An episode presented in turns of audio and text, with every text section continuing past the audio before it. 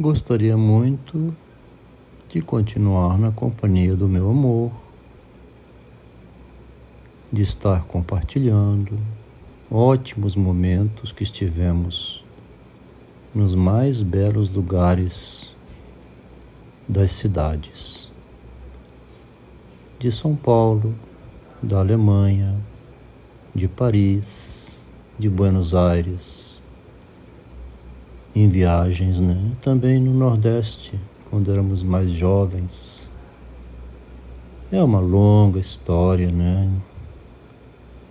Muito envolvimento afetivo, um dando apoio integral ao outro. Uma longa história de sucesso. Um não conseguia compreender de um modo a realidade, não entrava na cabeça do marido.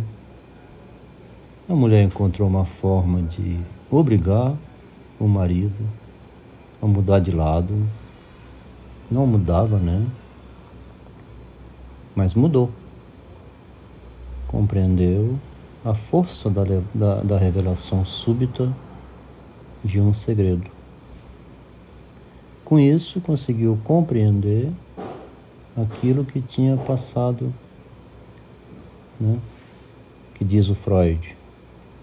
Tenho agora a sensação que eu sempre soube disso. A sensação veio quando conseguiu compreender o que aconteceu em Tóquio. Nenhum analista tinha feito questões sobre o fato de a esposa ter ido estudar no mesmo departamento que estava o marido.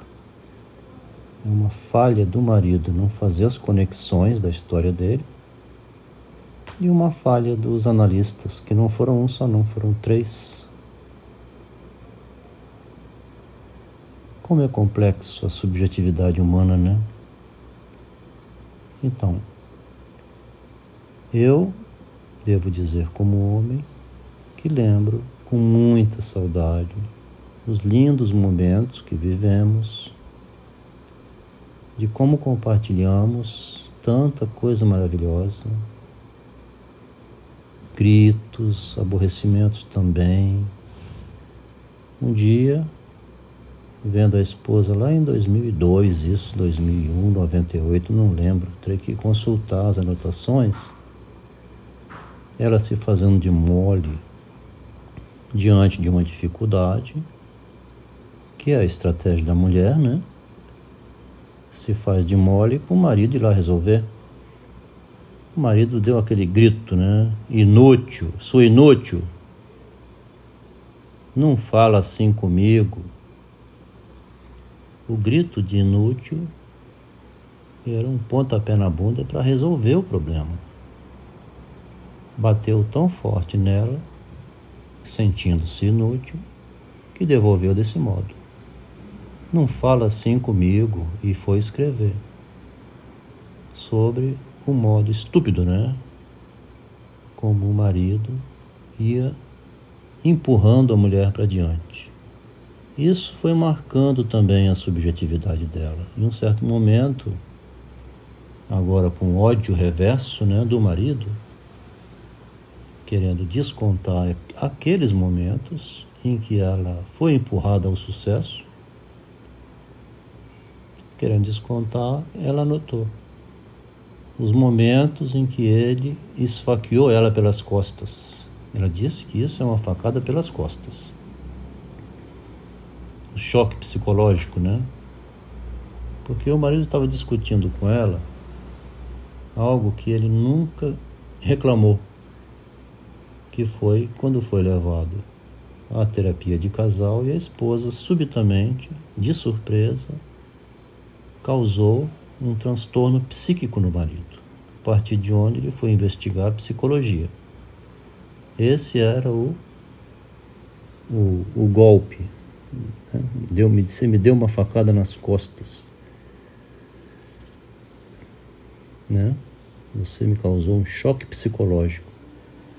Você me causou choque psicológico em 81, 82, 83, 84, 85, 86, 87 e foi até 2021, navegando 40 anos, nomeando ano por ano, um por um. Nós estamos discutindo aqui a filosofia do narcisismo, né? Não que o homem grita com a mulher, soca a parede, chuta no pontapé, quebra a cadeira. Ele faz isso, como escreveu aqui uma mulher, para não bater na mulher. Soca a parede para não socar a esposa, né? Que se fazia de incapaz, que estava estragando o relacionamento. Mas eu aqui nesse momento agora retomei pensando pelo lado bonito da história, né? Esse lado feio que fica na memória, essas mágoas, é porque o mundo não é todo colorido, né? não é essa coisa linda, não. Tem os momentos de pânico, tem o bem e o mal convivendo junto. O que nós estamos tentando apurar nessa investigação do narcisismo é: foi premeditado? Teve maldade, o intuito de levar vantagem sobre a mulher? Teve a mesma coisa do lado da mulher sobre o marido? É esse lado sorrateiro que nós estamos investigando, né? Todo o movimento do marido foi para promover a esposa e o casal e os filhos. Quando deu um pontapé na bunda do filho é porque ele estava roubando dinheiro. Você estava dando pontapé na bunda do seu filho e obrigando o outro a assistir. Começou a transformar tudo em política ideológica do feminismo.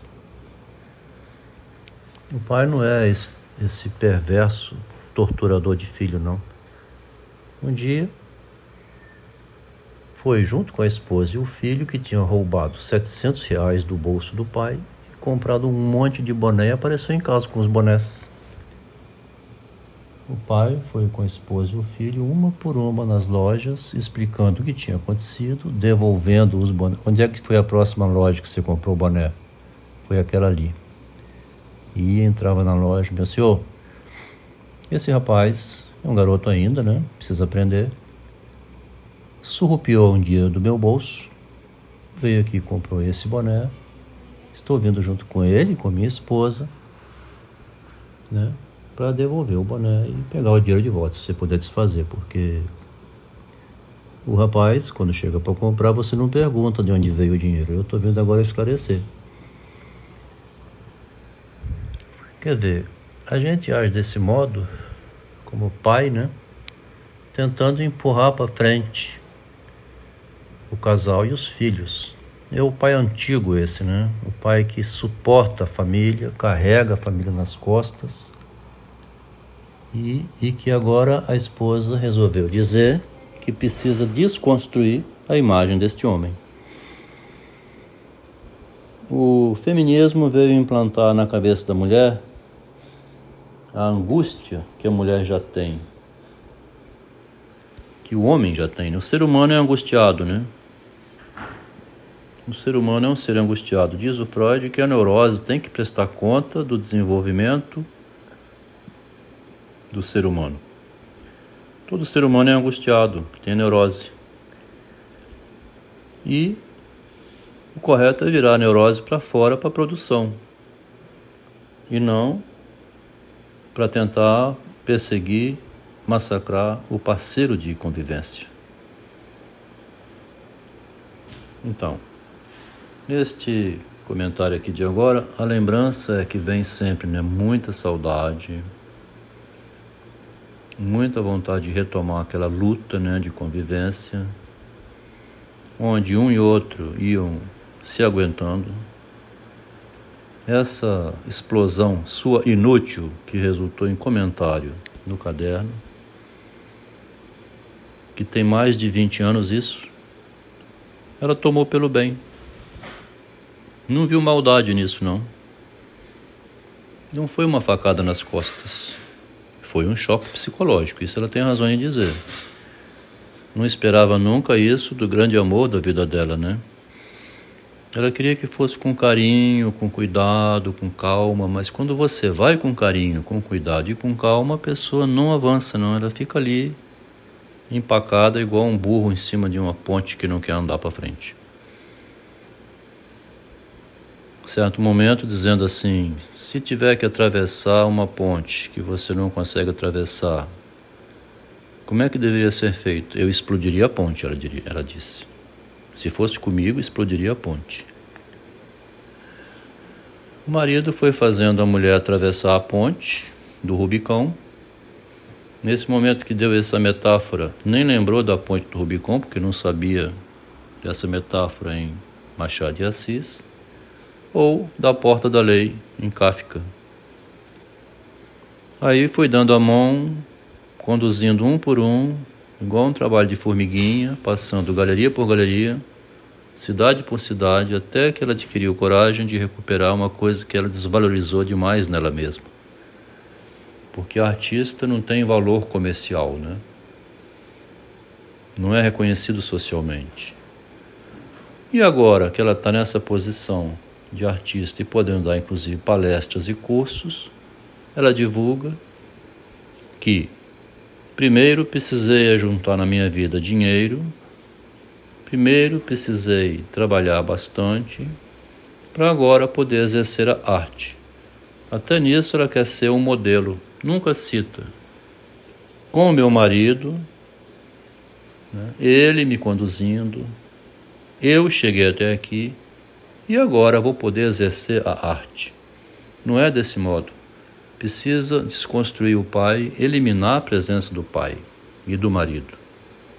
Nisso destruiu tudo, né? Mas o comentário continua válido porque, do ponto de vista do homem, como protetor da família, pelo instinto de proteção, ele jamais destruiria sua família, né? Sente saudade daquele tempo em que a luta era ir para frente da parte do homem não houve nenhum desejo de desqualificar a mulher, ao contrário, era pelo favorecimento e crescimento dela, nunca supondo que um dia o feminismo iria fazer a mulher se virar totalmente contra o marido. Está surgindo um movimento agora chamado negacionismo, que é negar. O eu sempre nega, né? No filme A Negação, um sujeito resolveu negar que existiu ah, o nazismo na Alemanha. Nunca houve a, Segunda Guerra Mundial, não lhe disse. Se para se afirmar no mundo precisa negar um fato óbvio, não tem problema não. Segue em diante afirmando que não existiu o nazismo e assim ele vive na realidade. Caso contrário, ele surta, pega em arma e começa a matar alemão. Né? Se a mulher, para se afirmar, precisa negar que existiu um marido que a colocou agora como artista, pode ser melhor para ela fazer isso. Se acha bela, né, um modelo de mulher que quer criar seguidoras na arte.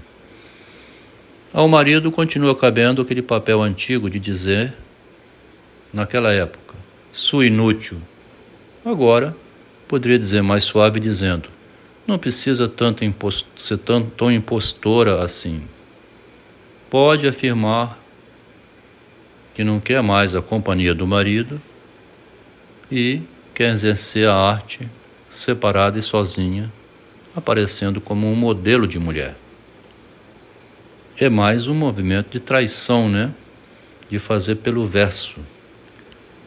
Voltando ao início.